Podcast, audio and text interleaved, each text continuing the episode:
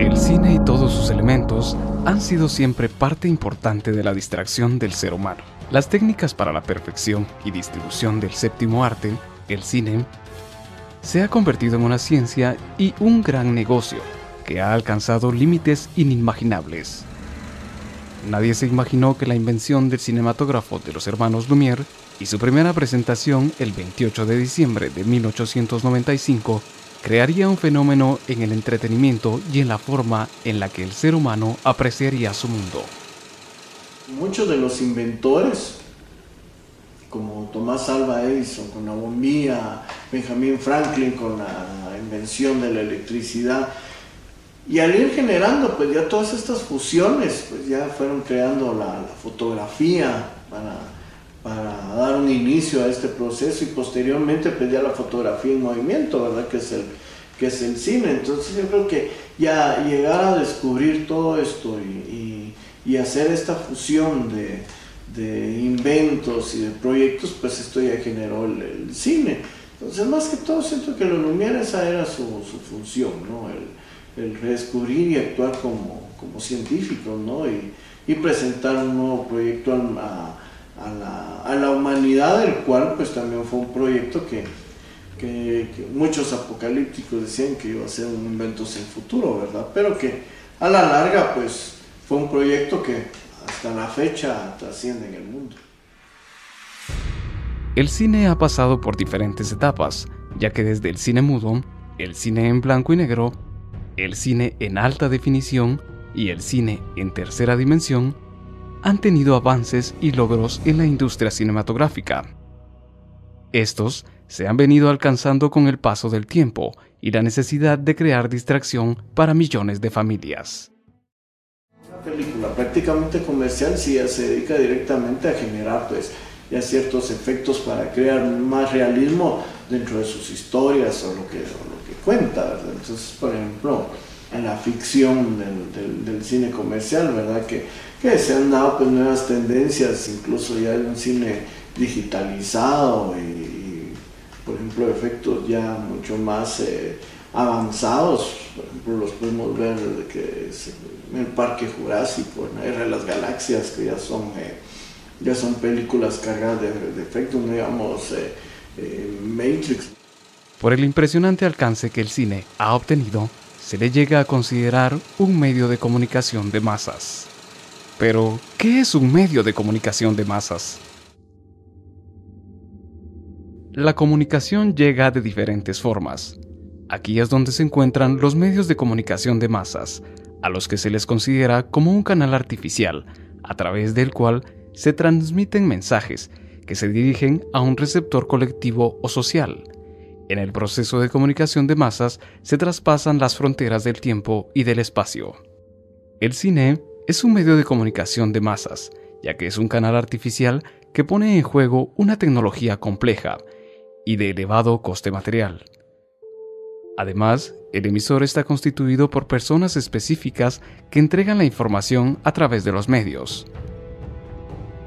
De igual forma, el receptor de los mensajes es, en la mayoría de los casos, colectivo y heterogéneo. Asimismo, la comunicación es fundamentalmente unidireccional, es decir, no es posible la reacción inmediata de los receptores ante lo expuesto por el emisor. Cada cineasta eh, comunicará lo que quiere. Por ejemplo, yo en cápsulas, mi terror de tener a mis hijos en Guatemala, de cosas que le pueden pasar, de salir a la calle, que les pueden hacer algo, ¿me entiendes? Como a todas las madres.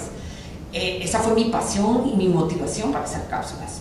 Entonces, tal vez mi mensaje es, miren, hay maldad allá afuera. Ahora, no lo hice con que los pueden asesinar o qué sé yo, sino lo hice con que la familia es muy importante también en cómo criar a tu hijo y cómo no confundirlo entre emociones, ¿verdad? Porque pues es mi experiencia en mi vida, no es mi experiencia como cápsulas con las drogas, etcétera, pero sí emocionalmente yo vengo de padres divorciados, entonces traté de dar en cápsulas como no una solución, sino que como una mirada de, hey padres, tengan cuidado en que les enseñan emocionalmente a sus hijos, ¿no? Ahora, habrán otros cineastas que están diciendo otras cosas, y no para lavar el coco, sino que están diciendo otras cosas de otra forma. Entonces yo creo que, que es una mirada a todos los pensamientos de ciertas gentes que quieren poner y, sacar una bandera roja en, Guatemala. Como vehículo de información, pues tomemos en cuenta en los años 40 el, cine propagandístico, eh, que fue una de las tendencias que utilizó eh, Hitler durante la Segunda Guerra Mundial, en el cual pues eh, iba el, ejército alemán en avanzada filmando los, los, triunfos y las invasiones en Europa, ¿verdad? Entonces, estos materiales pues eh, los llevaban y los proyectaban a, las tropas con la finalidad de motivar y elevar el ego del, soldado alemán para poder seguir en el frente de batalla.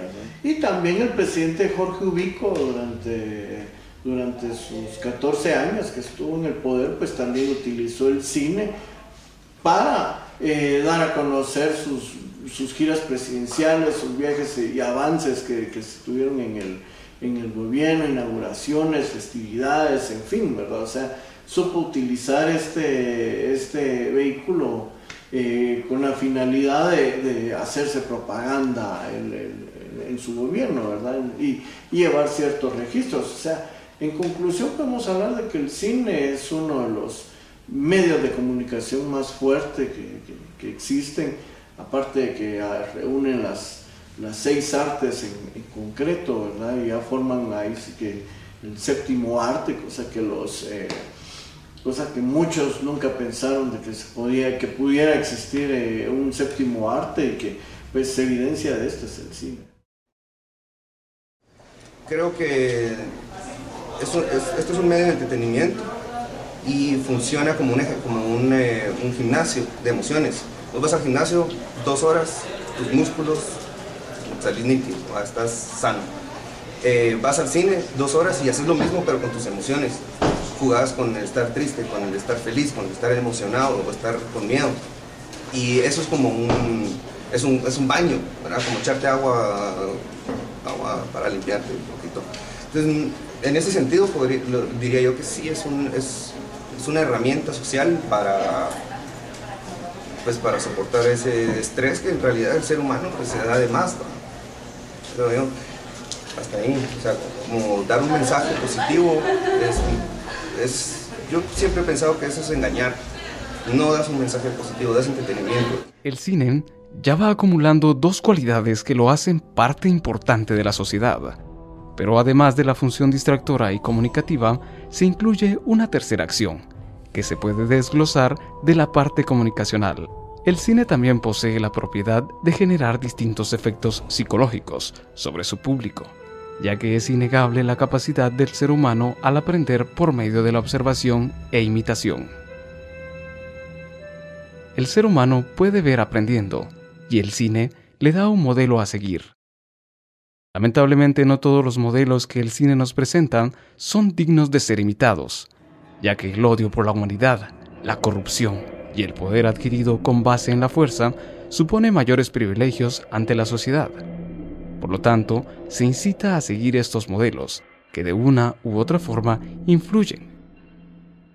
Ya que según el psicólogo ucraniano Albert Bandura, el ser humano aprende por la siguiente serie de pasos, que son parte del aprendizaje observacional. Estos son prestar atención, y percibir características relevantes del comportamiento de estos. Memorizar la forma de comportarse que se observa. Repetir la acción observada. Y estar motivado para aprender y ejecutar el comportamiento.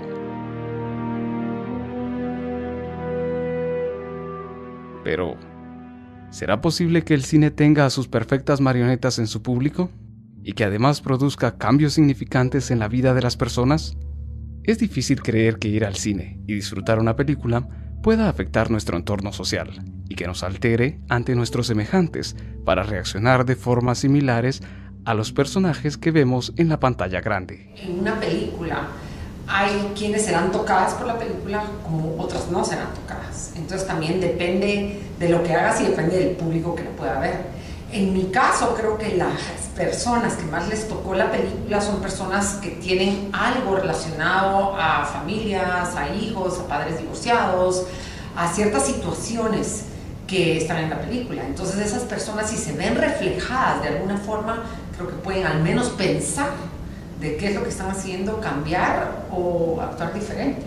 Yo creo que es un medio de comunicación fuertísimo, de los más fuertes, porque puedes poner emociones con la música, con drama, con situaciones, puedes hacer que la gente se meta en eso y, que sienta, porque lo que siento que las sociedades tienen ahora es de que ya no sienten, no les importa, son apáticas a las emociones y a los, a los problemas de los demás. Y cuando te metes en esto y sabes que es tu contorno, como que te despierta algo. Entonces creo que es un medio muy poderoso. Sí, te puede volver como un obsesionado. Yo me obsesioné con las guerras de las galaxias cuando era chiquito. Solo en eso pensaba, ese era mi mundo y no, o sea, perdí muchas clases por, estar en ese mundo imaginario, sí, creo que se puede hacer eso. Siempre va a existir el rarito, el loquito o el inteligente que sí, pero, no, no, no te diría, así es, todo el mundo.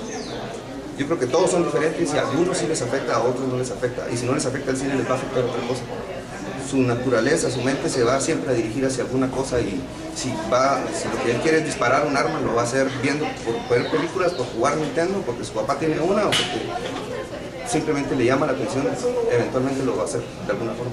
Cada quien tiene, tiene un gusto, no, no creo que alguien pueda hacer una película que todo el mundo la vaya a ver y, y le vaya a modificar su forma de pensar.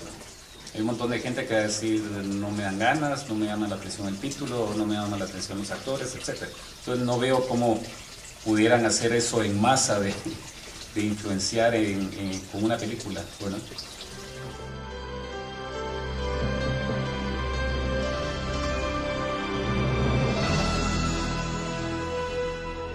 El cine es un poderoso medio de comunicación con el cual Debemos de tener mucho cuidado al momento de ser afectados por este.